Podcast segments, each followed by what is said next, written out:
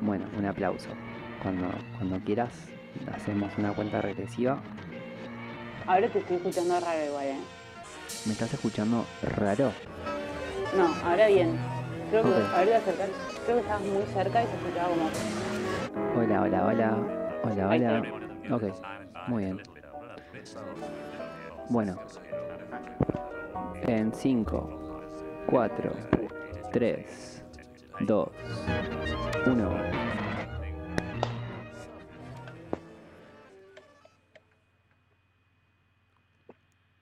¿Querés dar el inicio vos, Pau? Bueno, dale. Pero ¿y cómo arrancamos? Así como siempre, preguntándonos cómo Ah. arrancamos. Ah, la vida misma. La vida Nisman. Hecha un podcast. Em, Otro buenas, mambo. buenas. Esto es. Y ahí lo decís. Otro mambo. Y Podcast. nosotros somos. Otro según- ma... Ah, Seguía. Él es Según, yo soy Pau. Y. Bueno, nada. este es el segundo capítulo, el, el segundo experimento de, de estos audios grabados en el cosmos virtual del deseo y la ansiedad De cuarentena. de esta cuarentena. ¿Y de qué estaremos hablando hoy? Tenemos muchas Hoy- secciones. Sí, sí, sí. Hoy tenemos como. Muchos pensamientos. Son poquitas si las comparás con, con- con un número par, como 10. em, y son muchas si los comparás con un número que no es par ni impar, que es 0.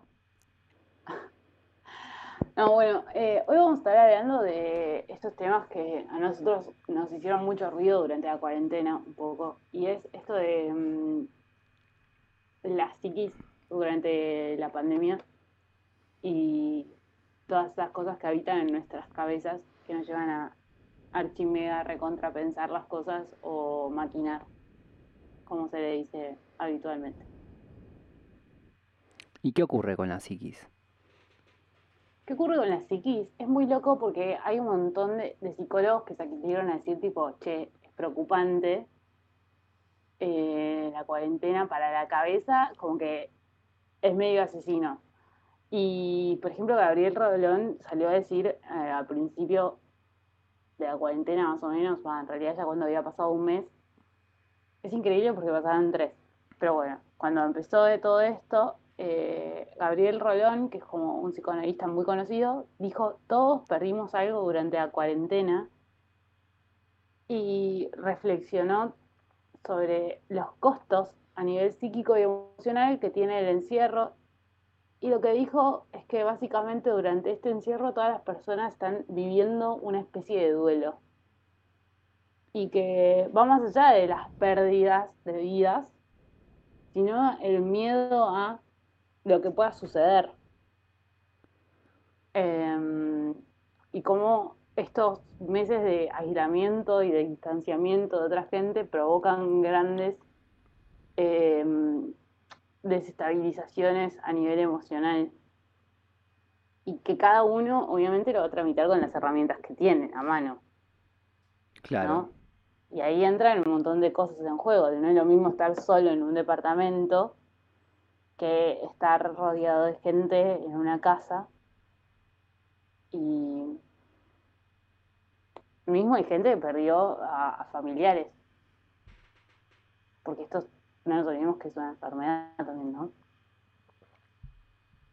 Claro, nos olvidamos que es una enfermedad y nos concentramos más en la cuarentena cuando el, el tema, el tema principal es la pandemia, no la cuarentena. Lo, lo, lo primero es que hay una pandemia global que afecta a todo el mundo, que ha afectado a todo el mundo, si bien hay países que ya quizá eh, no están más en cuarentena, como España, que salen y las playas están abiertas y la gente está en contacto. Acá en Argentina todavía no, no entramos en eso y los tres meses de, encierro son también diferentes según el, el- el ámbito demográfico en el cual habitemos. por ejemplo, si vos estás habitando en Palermo, en Villa Urquiza, en San Telmo, la cuarentena es sumamente estricta. Ca- O sea, las, personas en sus departamentos se están cumpliendo con una cuarentena estricta, a diferencia de que si estás en Salta, en Tierra del Fuego, lugares donde no hay muchos casos de coronavirus y en el cual, bueno, la gente puede, puede salir. Pero ¿qué pasa? La ¿Qué gente que está en, en esta cuarentena estricta y la psiquis se genera mucha ansiedad cuando te enterás que en otros lugares no están haciendo la cuarentena. Es como que hay como una especie de mirar al prójimo y de decir, ah, si él, si él sale, porque yo no puedo salir? ¿Por qué Ay, no, re. por qué no a mí? ¿Por qué no puedo evolucionar? Y ahí Mismo ocurre, también pasa un montón de, eh, al principio no sé si te acordás, que la gente denunciaba a sus vecinos por salir o, sí, tal cual, tal tipo, cual. porque entraba un enfermero al, al, al edificio. Tipo, había gente que estaba indignada, mientras que había algunos que aplaudían a las 9 de la noche, había otros que estaban indignados de que había alguien que estaba en contacto constante con el coronavirus. O sea, ese nivel de angustia y, y de, de locura, ¿no? este mensaje va para Irma al cuarto B, perdono, pero nunca olvido. Vos que llamaste, levantaste el teléfono cuando, cuando me junté con un amigo en mi casa. ¿En serio pasó eso, segundo? No, no, no, fue ¿Te un, fue un, imaginas? fue una metáfora. Ah, pensé que pasó en serio. Fue como, ¿qué? Clara- Em, claramente ya- igual pasamos por un montón de, de espacios de, principio ahora de la cuarentena. El principio era eh, los aplausos los a las 9 de aplausos, la noche. el escucho himno, ni- ahora no escucho ningún aplauso. aplausos y el himno. El único aplauso que escuché fue el de la claqueta para arrancar este episodio. Fue un, el primer mes duró aplauso himno. Queda tipo orgullo. Bueno, después los, los scratches a, a la gente que salía a la calle o a Ay, sí, la, por Dios. a la gente con cierto nivel económico que, que no respetaba la cuarentena y muchos quizá ahí de, de otras clases agarraban y decían, no, los que tienen plata hacen lo que se les canta el orto y bla. Y sí, es verdad. Los que tienen mucha plata básicamente hacen lo que se les canta el orto porque tienen mucha plata. Y bueno, es así un poco el sistema en que vivimos. No sé, quizá, quizá muchos no estén de acuerdo con lo que digo. Mismo vos, Pau. No sé, o sea, en realidad creo que pasamos por un montón de, momentos y entre esos momentos uno fue eh, cuando empezaron a cerrar quizás los barrios que eran más eh, precarios, que se empezaron a ence- encerrar para que no salgan del barrio porque no tenían las herramientas como para poder eh, aislarse correctamente. No sé, como que realmente pasamos por muchos estados y todos son estados angustiantes en realidad. Sí, tal cual. Onda, porque siempre eh, lo que predomina es eh, este miedo a la, a la incertidumbre, tipo, es realmente no, no saber qué va a pasar y mm, creo que eso también se sentía mucho al principio cuando te decían tipo que se alargaba un poco más la cuarentena, tipo cada 15 días estabas ahí esperando tipo a ver qué pasaba y mm, como que es terrible porque a veces cuando uno mira las noticias, que esto también genera angustia, eh, te vas viendo como que hablan en términos de números y qué sé yo, y son personas que se murieron. O sea, no sé, es muy terrible. Hay mucha gente que al principio sobredosis de noticias. Onda, ver por todos los medios posibles noticias. Sí, tal cual, tal cual. Ver Clarín, La Nación, Página 12, la- las diferentes, no- Twitter, Era un bombardeo de data. Tipo, calmémonos. Sí, Después sí. hubo como un periodo meseta de, bueno, ya está, resignación total. Yo creo que ahora está volviendo otra vez porque hay mucha incertidumbre. O sea, hay, hay gente que tiene tipo sus emprendimientos, sus pymes, y es terrible. O sea, es terrible. eh, Sí, es terrible. tiempo. Es terrible tiempo. esa gente, la, la gente que ha decidido emprender, que ha tomado el año 2020 como una oportunidad para crecer y quizá ha dejado un trabajo fijo que tenía para mandarse de lleno con ponerse una casa de juguetes y, y no pudo, no pudo porque la cuarentena y la pandemia lo forzaron a quedarse en su casa y, y además de quedarse en su casa, por más que abra su local, no ver nadie. Y esa gente aún paga el alquiler del local, no está eh, amparado por, por, por la FIP. Y eso la verdad que es una gran problemática. Hay un montón de problemáticas. independientes, sí, sí hay un montón de De problemáticas. repente como que se muestran todas, todas, todas las grietas que hay en, en- en el sistema. Onda, todas las imperfecciones salieron a la luz con una pandemia. Que de Claro, hecho probablemente ya lo sabíamos, pero ahora es como todo junto. claro, estábamos al tanto de, de esto, de, de las grietas antes de la pandemia, pero bueno, hacíamos lo que podíamos porque, mm, porque sí, hacíamos lo que podíamos dentro de lo que, dentro de nuestro margen de posibilidades. Y cuando aparece esto nos, nos hace ver mucho más y decir, claro, no estamos amparados por un gobierno, por un Estado. El Estado no está tan presente con estas cosas. Si bien es que, como la primera pandemia mundial. yo creo que na- nadie estaba preparado. No, nadie, O nadie. na- nadie, nadie te prepara, pero más allá de eso, uno va tratando de accionar lo mejor posible, onda, de acuerdo a las herramientas que tiene. Tipo, me parece que, bueno, no sé, está volviendo re política nuestra conversación, según. Capaz volvería a la psiquis. Entre todas las cosas que decía Gabriel Rolón, una de las cosas que dice que para mí es como la clave, porque esto va a ser clave para la vuelta, es tipo, cómo se desestructura la psiquis cuando no hay hábitos ni nociones del tiempo. No hay hábitos, perdiste todos tus hábitos. Tu hábito de, no sé, de ir a trabajar tales días o de encontrarte tales días con tu familia. Sí, igual cuando, cuando hablamos de esto estamos hablando también de una porción de, de la gente, porque no es toda la gente. Hay gente que continúa con su vida normal, porque tuvo, tiene el, el privilegio de hacerlo, tiene la forma de trabajo de hacerlo y Sí, continúa con, con la vida normal dentro de las limitaciones que te dan esta cuarentena. imagínate que hay gente que igual está trabajando desde su casa y eso también te cambia un montón. Sí, sí, tal cual. Pero además, entre las otras cosas que decía Gabriel Rolón, esto es una entrevista que dio en mayo, o sea que fue cuando íbamos un mes y medio aprox de cuarentena. Y lo que decía es tipo, estamos desequilibrados y confundidos. La psiquis se tiene que acomodar a todo y es algo que desgasta. Todos los hechos humanos importantes se viven en comunidad y esta pandemia nos ha quitado la posibilidad de compartir en comunidad desde las alegrías hasta los dolores. Tipo, no puedes ir a ver un nacimiento de un familiar ni el velatorio de nadie. Sí, sí, es verdad. Todas esas tradiciones o ritos que antes compartíamos.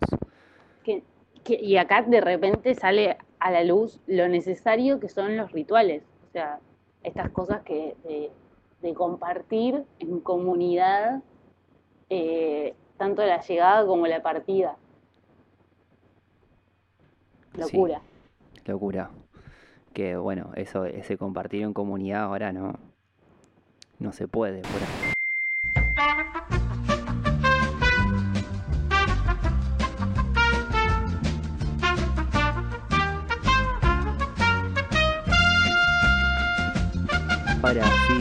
Ahora sí, ahora sí volvimos. Ok, ahora está todo más que bien, está todo más que bien y podemos seguir hablando de lo que estábamos conversando previamente. Que ya no nos acordamos más o menos, estamos hablando de, de la, de la pandemia y la psiquis, pero se cortó el audio, se cortó el audio por un, técnicos. por manqueadas técnicas y ahora estamos de vuelta acá, No es tan fácil. No es tan fácil estamos vivos. Si pueden escuchar, Pau se fue a una playa, por eso el viento rompió la cuarentena, porque no podía más con su psiquis. No puedo más. Bueno, hagamos hagamos un listado de quejas de la cuarentena. ¿Cuál ¿Cuáles es tu son? queja? ¿Cuál es mi queja? Uf. Mi queja es, tengo ganas de salir y no puedo. Quiero, quiero ir a bailar con gente y, y, y no puedo, y no se puede. Qué vida de mierda. Qué cagada. Em, Yo requiero abrazar gente, tipo abrazos. Quiero abrazos. Quiero extraño salir a trabajar un montón. Sabes que yo, yo eh, a- a- abracé personas en esta cuarentena. Abracé a mi, Sí, abracé a una, a una vecina del barrio con la que me junto a tomar mate y, y nos dimos un abrazo re lindo. Eh, y fue como, ah, Si pudiera. la- es como que entra en, en la colección de abrazos de cuarentena.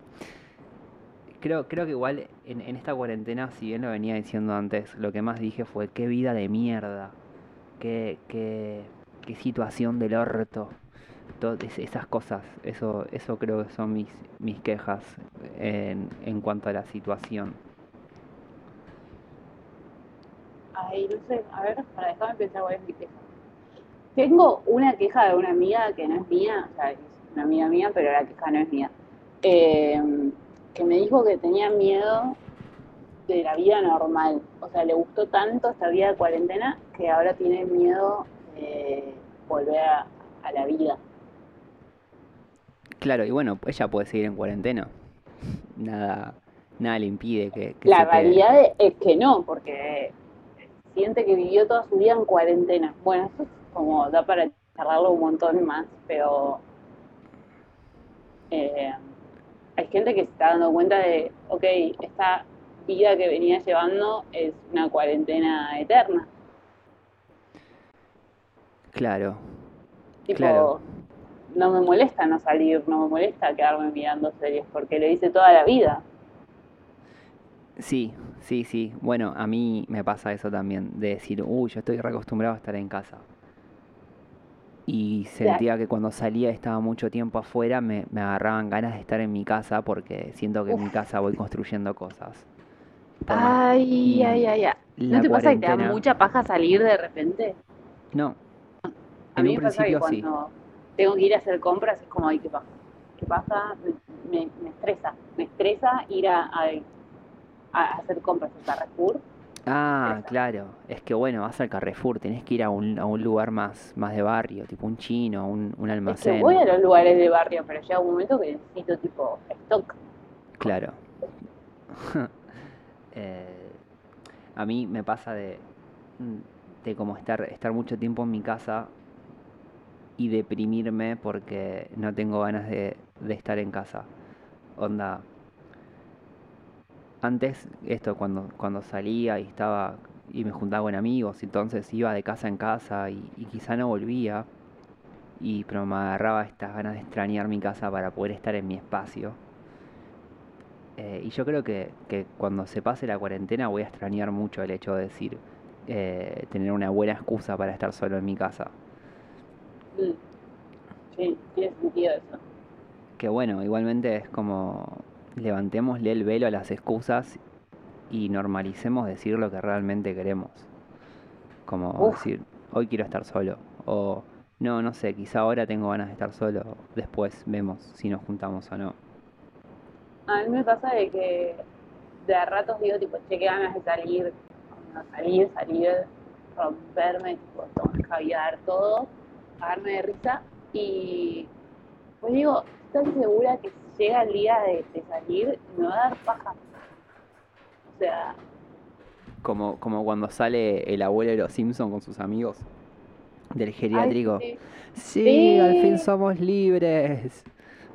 Tengo frío y miedo. sí, recontra. O sea, habilitámelo cuando sea septiembre y haga calorcito, porque si no, ahora no te salgo nada. Es que bueno, el invierno es clave para quedarse en, en su casa. Para quedarse en, en casita, ahí. También Porque es clave. podemos, ¿no? Sí, porque Y porque tenemos casita y bla. También es clave para, para bueno, para salir. Eh, para Yo- salir y, y- y tomar bebidas fuertes. Yo creo que estas cosas, eh, lo que nos hacen darnos cuenta es como bueno, hay un montón de procesos internos que hay que realizar en, soledad y eh, de manera ermitaña, porque la cuarentena nos hizo ver un montón de cosas de nosotros mismos, me encanta peinarme mientras me miro en la cama. Hmm. Eh, nos hizo darnos cuenta de un montón de cosas que son propias de nuestra de cada uno, ¿no? Y no te queda otra que lidiar con eso, porque bueno, yo soy una persona que retapo todo trabajando. Onda, dame trabajo que, estoy.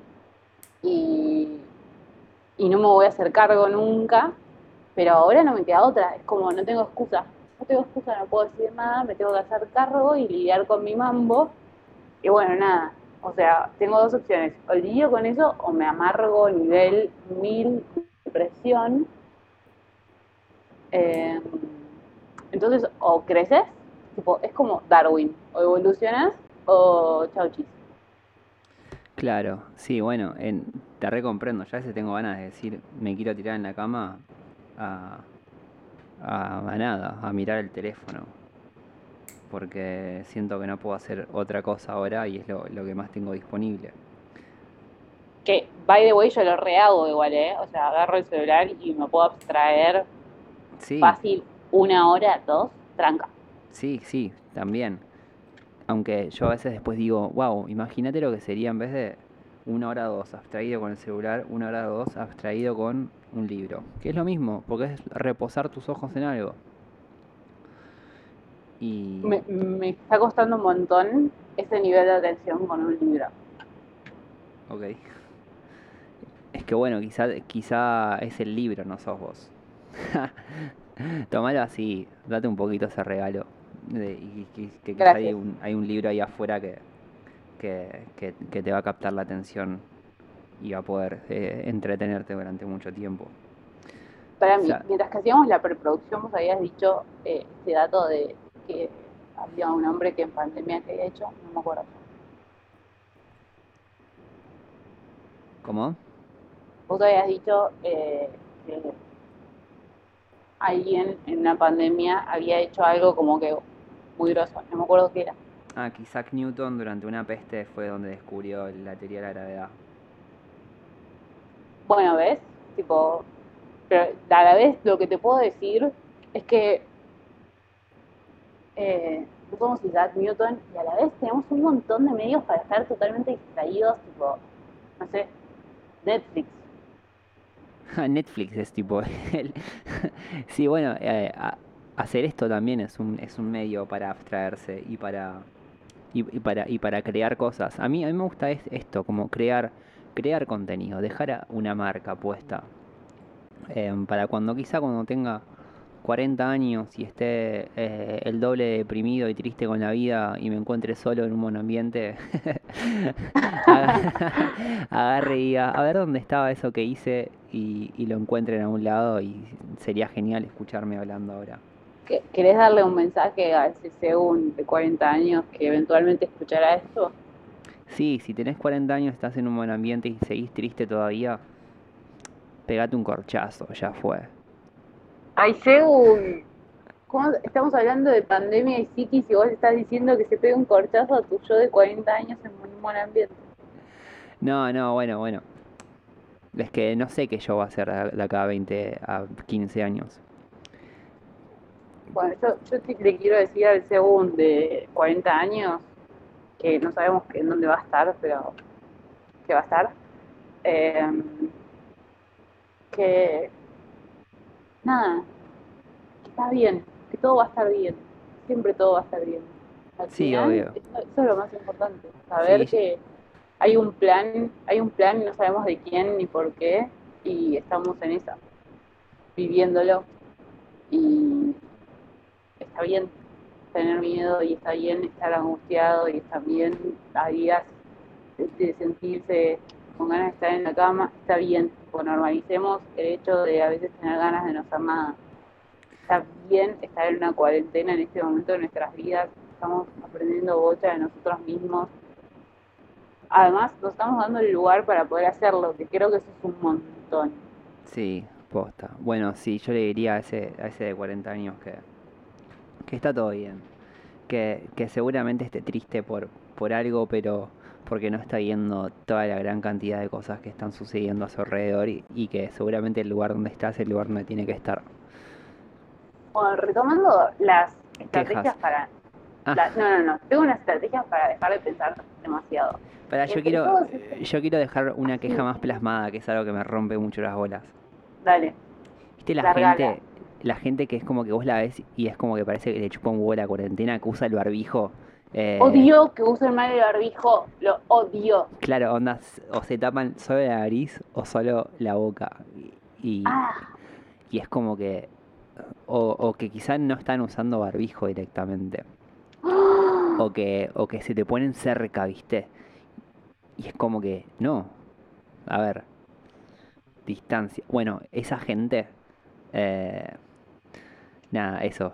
Quiero, quiero quejarme de esas personas porque es como que, dale, no tenés que salir a la calle y demostrar que te chupa un huevo la cuarentena. Ah, O sea, si te chupa un huevo está bien, ha- hacelo, pero a puertas cerradas, porque hay gente re preocupada por esto y hay factores de riesgo, hay gente que, que, que, que tiene miedo de perder un familiar, un ser querido, que está haciendo todos los esfuerzos para que vos salgas como diciendo que te chupa un huevo la cuarentena porque yo soy el más poronga de este lugar. Dale, onda, media pila, amigo. Todo bien, todo bien, pero un poco de conciencia social. ayer escuchaba un pediatra que decía que hay gente que no cree, que no cree en el coronavirus.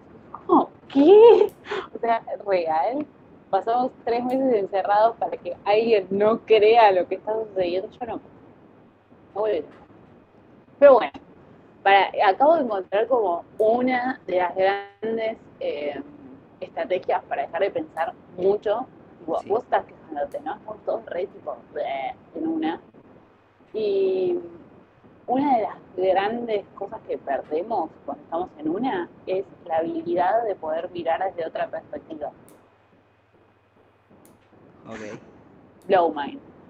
La Entonces- habilidad de poder mirar en otra perspectiva.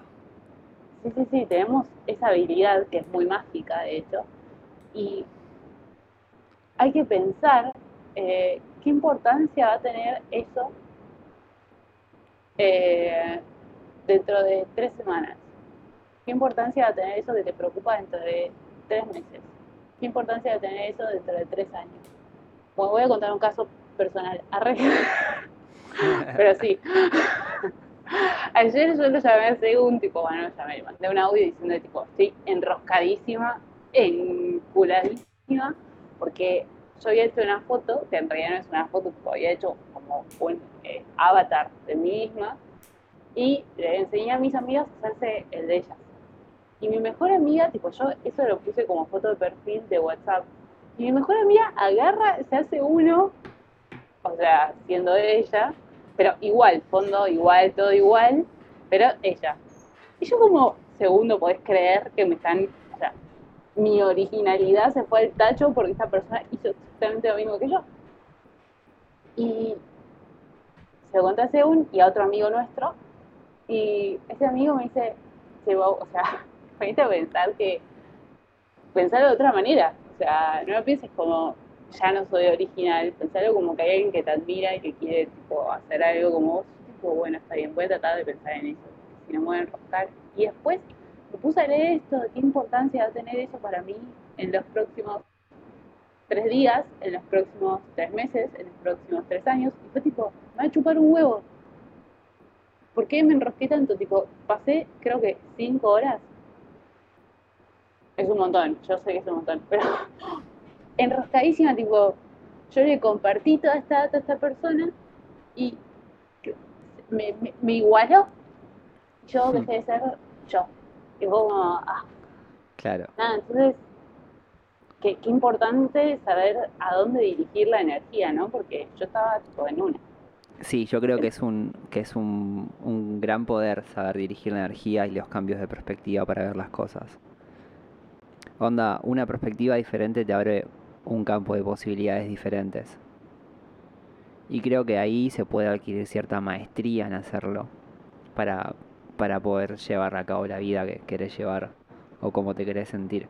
Que al fin y al cabo la- el, el tipo de vida que queremos no es más que sentirse de una manera en vez de tener algo material. Totalmente, pero a la vez hay un, factor que esto también está en las nueve estrategias para dejar de pensar demasiado, esto en una página de internet. Pero eh, una de las estrategias es ser consciente de que no podemos controlarlo todo. O sea, literalmente no podemos controlar nada, ahora hay una pandemia. Buffy, Buffy. Buffy, Buffy. Es que, no, ¿cuándo pudimos controlar? Nada, pero creíamos que sí. Claro. O sea, creíamos que podíamos hacer planes para el 2020 y de repente febrero, chautis. Ese fue, eso fue todo lo que pudimos vivir.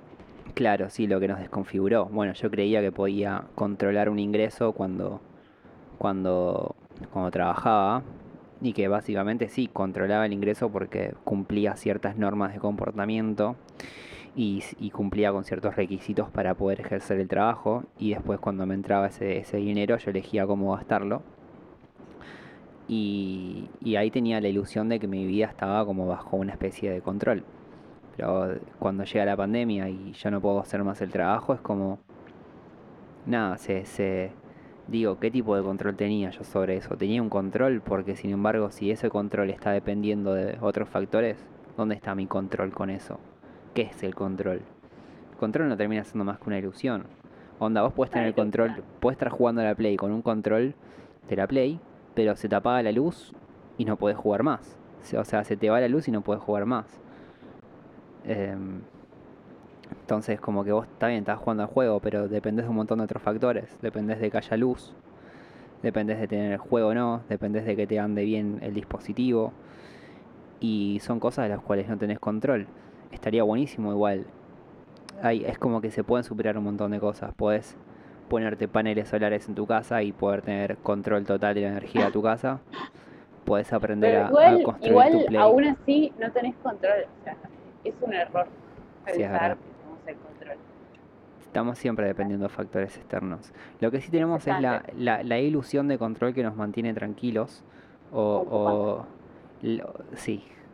O, o, esto de poder elegir cómo estar ante ciertos factores.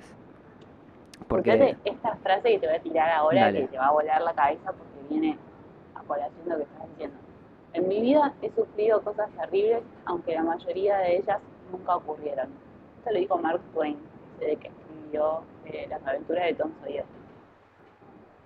O sea, la mayoría de ellas nunca ocurrieron. Sufrir cosas terribles, en mi vida sufrí cosas terribles, pero la mayoría de ellas nunca ocurrieron. Tipo, la cabeza. Sí, comparto, comparto con Mark. amigo la croqueteada, la gran croqueteada. Croqueteándonos, ¿no? Cómo... Qué fácil que es hacernos la cabeza por, por algo. Es, es como muy fácil, hasta te diría que a veces es adictivo, como que generamos una especie de hábito. ¿Viste esto de las parejas tóxicas o la gente tóxica? que yo creo que es un término como re, no sé, eh, nada, como que se hizo re mainstream y ahora todo el mundo usa tóxico para cualquier pelotudez. Aunque es muy nuevo. En el, en, en, en el fondo está esto, como de que es, son más hábitos de, de, de hacerse la cabeza por algo que no existe. Entonces somos, en realidad, o sea, somos completamente artistas del pensamiento cuando se trata de generar situaciones y, generar cierto tipo de emociones para situaciones. O sea, tenemos un gran poder en todo eso que, que inconscientemente, inconscientemente quizá aparecen situaciones y nos englobamos y nos hacemos una historia que nos produce malestar, que, que nos produce como tristeza o que nos produce sensación de bronca, que quizá no pasa.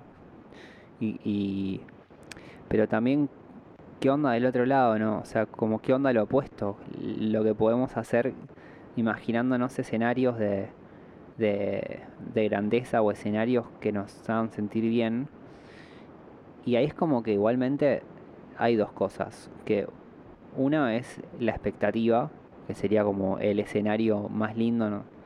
Eh, con respecto a lo que pasa. Y otro sería lo contrario a esa expectativa, que sería el peor escenario que te haces la croqueta con lo que está pasando. Y después está el tercer factor que es lo que en realidad pasa, que no va a terminar de ser igual también tu interpretación. Y ahí, bueno, la cabeza obra, obra y está como yendo de acá para allá y quizá de repente agarra alguna afirmación, eh, una, un, hecho concreto y lo transforma en, en un imperio de pensamientos de la croqueta y hacerse la cabeza con algo. Eh, mucho pasa, bueno, con es un claro ejemplo es cuando ves una película de terror. Vos ves, ves una película de terror, te vas a acostar y escuchás un ruido y tu cabeza empieza A a, ma- maquinar. a maquinar. Y ya empieza a maquinar tanto que empezás a escuchar más ruidos y empezás a como generar diferentes tipos de pensamientos y cosas. Entonces de repente eso- estás con un re miedo. Onda, vas a la tiene cocina y volvés corriendo porque pensás que te está que te está siguiendo un fantasma por atrás. Hay gente que le pasa todos los días. No quiero decir nada. A mí a veces me da mucho miedo caminar de. Es que bueno, pará, Pero. ¿Qué? imagínate, onda, esto con las películas de terror. ¿Qué pasa con la gente que ve noticieros, que ve series? O sea, es como que todo impacta de esa manera. sí. Es que, obvio, se genera un enfoque distorsionado totalmente. Eh, pero tiene que ver también con esto, estás pensando mucho. Y la clave es eh, eh, poder liberarse de, de esos pensamientos, ¿no? Como haciendo ejercicio. Tipo, Es como re cliché, pero puedes hacer ejercicio, puedes hablarlo con un amigo, puedes escribir tus preocupaciones, como sacártelas de encima o buscar, buscarle la vuelta. Claro, bueno, la- muchas cosas la- que hicimos nosotros fue hablar.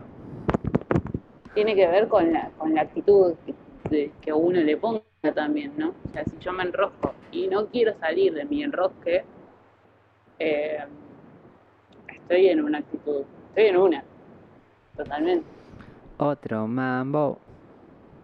exacto. Hay un estudio de la Universidad de Londres, UCL se llama, bueno, es del 2010 el estudio, y eh, se descubrió que las personas que pensaban más sobre sus decisiones, que analizaban las cosas en exceso sin llegar a conclusiones claras, tenían más células en la corteza prefron- prefrontal. Y eso es lo que se considera como sobrepeso mental. Que al principio se puede considerar como positivo, tipo estoy pensando mucho en una, una situación, la estoy rumiando, qué sé yo, pero por lo general este exceso de células no cumplen funciones claras. O sea, estamos como condicionándonos a no encontrar respuestas a, a preocupaciones. Y que, mm, de hecho, al comparar a estas personas que pensaban mucho con personas que tenían esquizofrenia, esquizofrenia o autismo, se veía el mismo fenómeno de muchas células en la corteza prefrontal. O sea, pensar es bueno, no en exceso. Porque si no llegas a un bucle en donde no hay sentido. Comprendo y me siento reidentificado con eso. Ayer, ayer mi psicólogo me dijo, una cosa, vos podés pensar mucho, pero no estar pensando en nada. Y podés pensar en nada y estar pensando en mucho. ¿Me explico?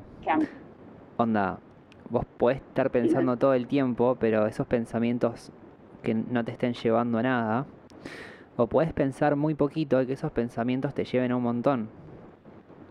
A mí me pasa que a veces siento que no pensé nada durante el día, o que tengo el cerebro medio apagado, y después de repente, cuando llega la hora de dormir, mi cabeza empieza a funcionar a mil y empiezan a llegar como manchones de ideas, Sí, pero manchones, sí, tal como- cual. no me puedo dormir porque es como mi cabeza trabajando a mil y yo sintiendo que es un montón. Bueno, ¿sabes? Algo, cuarentena y cosas. Al- algo que recomiendo hacer ahí es em, estar en estos momentos previos a dormirse y cuando te despertás. Que si previo a dormirnos estamos con el teléfono, con el WhatsApp, con el Instagram, con Twitter, nos vamos cargando de un montón de información que cuando nos queremos dormir después nos queda dando vueltas. Yo ayer dije, bueno, eh, le dije a la gente con la que estaba hablando, bueno, me voy a ir a dormir. O sea, me voy a poner a leer ahora y seguramente después de eso me duerma, porque quiero dormirme con la data del libro. Me puse a leer, me puse a leer, me leí dos capítulos de un libro que estoy leyendo. Es un libro de fantasía y me leí dos capítulos hasta que los ojos ya se empezaban a caer.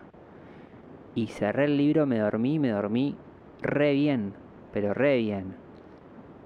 Y bueno, eso, eso, eso es lo que quería, lo que quería recomendar. Onda, cambiar, cambiar los, los hábitos previos a dormirse. Sí, Em, bueno, yo empecé a meditar antes de dormir. Ah, Tipo, bueno, hay, meditaciones o, como muy puntuales para antes de irse a dormir y me hacen muy bien, duermo muy bien. Pero bueno, nada, también es como cada uno tiene que ir bien. Sí. Bueno, escribir esos pensamientos está bueno también antes de dormirse. Porque, porque la verdad que hay un montón de pensamientos previos a dormir que son re valiosos. Y que son como re de decir, uh, está bueno esto. Em, a mí, a mí, a mí me ocurre que, que de repente tengo un pensamiento así, lo escribo en el teléfono. ¿Y para qué? Ya cuando lo escribo en el teléfono digo, bueno, vamos de paso a, a chusmear un poquito. Y ahí, bueno, ya me, ya medio, medio que me desvelo y paso a otra cosa, mariposa. Otro mambo. Otro mambo. Bueno, otra de las cosas que recomiendan mucho cuando uno está así como pensando un montón es engañar al cerebro haciéndolo pensar sobre la respiración. Ah, está buena. Sí, sí, sí, esa es muy buena. Eh, tratar de llevar la respiración al diafragma, después al, al abdomen, y eso va a ayudar a reducir el ritmo cardíaco y a recuperar la conciencia sobre el propio cuerpo. Entonces, como que sentís que estás recuperando el control sobre tus pensamientos. ¿Viste que hay, Muy buena data. ¿viste que hay dos formas de respirar por la nariz? Sí, hay muchas formas de respirar por la nariz. No digo como que una, una es como más directa hacia la garganta, haces y como que va a la garganta, y la otra es como que va por arriba del cerebro. como- Yo no sabía esto y me reimpresionó. Wow, yo tampoco sabía. Ay, ustedes no lo estaban viendo según, pero es muy gráfico. Como que. y- ahí estoy respirando por el cerebro y. Ahí estoy respirando por, por la garganta. No lo puedo creer, es como muy loco. Yo no lo sabía. Ustedes tampoco. Pau tampoco. Tengo otra, no, yo no sabía. Tengo otra data que es tipo, antes de ir a dormir, tipo, poner, no sé, una hora antes de irte a dormir, escribir tu lista de preocupaciones. Pero escribirlas no en el celular, sino escribirlas a mano, en un cuadernito, ponele. Y el proceso de escribirlo hace que como que salga de tu cerebro por un rato, como que lo dejaste asentado en algún lado, entonces no te vas a estar preocupando a la hora de, de irte a dormir por eso. Y obvio bueno. siempre hablar con un psicólogo, ¿no? O sea, nosotros no somos psicólogos, solamente somos unos consejos. Recomiendan mucho, mucho, mucho mindfulness y a- o algún deporte eh, individual. Eso también puede funcionar con mucha gente. Y fluir. Nada, cuando estás en una tormenta, lo que tenés que hacer es fluir con la tormenta. no, pero sí. No, no, pero sí. Onda. ¿no? Sí, no sé, depende de cada uno. A mí me sirve eso de tipo entender el devenir de las cosas. Sí, yo creo que también depende de cada persona. Está bueno igual dar consejos variados, porque a una persona le puede servir, a otra no, y, y, y bueno, está bueno. Yo hay, hay un montón de cosas que no me funcionan para dormirme, que es como, por ejemplo, contar en reversa no me funciona.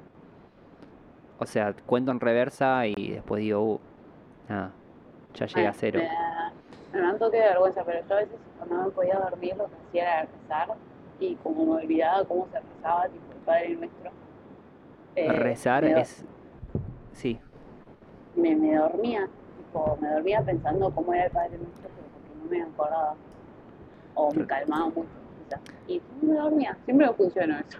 Bueno, no sos la única. Yo ahora, o sea, a veces para dormir me pongo a hablar con Dios, sea lo que sea, sea quien sea. Digo, bueno, Dios, te hablo. O sea, es como el- me, pongo a hablarle a una fuerza mayor que, que pienso que, que, que, me escucha y, y la verdad que me siento acompañado y me siento como en confianza de poder decirle lo que, lo que me pasa, lo que siento, de pedirle cosas. Y es algo re bonito. Es algo re bonito y este- está bueno rezar, tener tus propios rezos agarrar y, y ponerse a decir, no sé, escúchame Dios, o sea, si quieres hacer la señal de la cruz como para loguearte en el en la, en, en la sesión de los cielos, Marcando el número de teléfono. claro, y hablar ahí, como decir, bueno, nada, estoy en esto, Ay, ahora, nunca- ahora me quiero dormir. Ahora que Es re lindo, a mí me re gusta hacerlo. Yo de chiquito lo hacía con las almohadas, les contaba mis días y esas cosas, y les hablaba. Ay, qué tierno, sí, uy. Sí, era tierno. A, a, mm, tipo a los 12, 13 me las chapaba para ver qué onda. A ver si había surgido efecto a tanta conversación. A ver, a ver cómo era chapar. Y me imaginaba, tipo, ay, cuando chape con alguien, cómo va a ser. Ah, Pero bueno, eso, eso puede quedar para, para otro episodio, el tema de ¿Querés l- que, los chapes. querés editar eso? No, no, no. Ay, me así, parece re interesante el tema Chape, por Dios. de frente mar. Hablemoslo. Sí, hablemoslo. Ya, ya lo voy a anotar en el, en el Sí, anotarlo en, en nuestro keep de, de charlas posibles y futuras. Un, un shout out para Google Keeps que, que nos mantiene al día. Ah, Es re... Sí, no. Igual no funciona, no funciona. Funciona re base de bien. datos. Funciona re bien porque estamos conectados y compartimos notas. Eso es un golazo. Bueno, Bueno, ¿Qué entre más? todas las cosas que podemos hablar, también podemos decir que, eh, como ya dijimos, esto de maquinar, para, digamos la lista. sí, esto es como una Ya- anticipación a los siguientes episodios. Así Sí, tipo, ya próximamente. ya hablamos de la pandemia y la psiquis y ya hablamos de lo que nos croquetea y cómo bajar la croqueta. ¿No? Sí, Yo creo que este es un buen capítulo, tipo, lo podemos cerrar ahí y estaría Obvio. yo creo que este, este capítulo estuvo muy bueno. Durará, creo que 50 minutos también, como el, como el otro. Em, nada, yo, yo me sentí igual más como... Siento que estuvimos bien. Que estuvimos bien. Em, por, por momentos nos pisamos, pero no dejamos tantos baches. Y, y La eso otra está, vez está bueno. dejado más baches. Yo creo que había un par de baches. Aunque Ah, estuvo bueno igual. Estuvo bueno. Em, bueno, eso fue todo entonces. Nos llevamos este capítulo. Guardémoslo en el bolsillo. Dale. Bueno, si nos escuchaste hasta acá, te Gracias. ganaste, te ganaste una cena en, en tu casa con, con, con la materia prima que tengas ahí. Muchas gracias por llegar Con nosotros de fondo. Sí, obvio. Siempre. Bueno, nada, eso. Ojalá esto cuando esté publicado em, nos gustaría que nos manden mensajes y esas cosas y que nos escriban y, y tener un tipo de contacto y que nos digan de qué, de qué quieren que, ha- que hablemos. Y, y si alguien se quiere sumar a hablar con nosotros en algún episodio, eh, también sería un golazo. Sería un golazo poder hablar con, con la gente de diferentes temas. Me gusta, me gusta esa invitación. Y- Yo soy Pau. Ahí vos decís, yo soy Seu. Yo soy.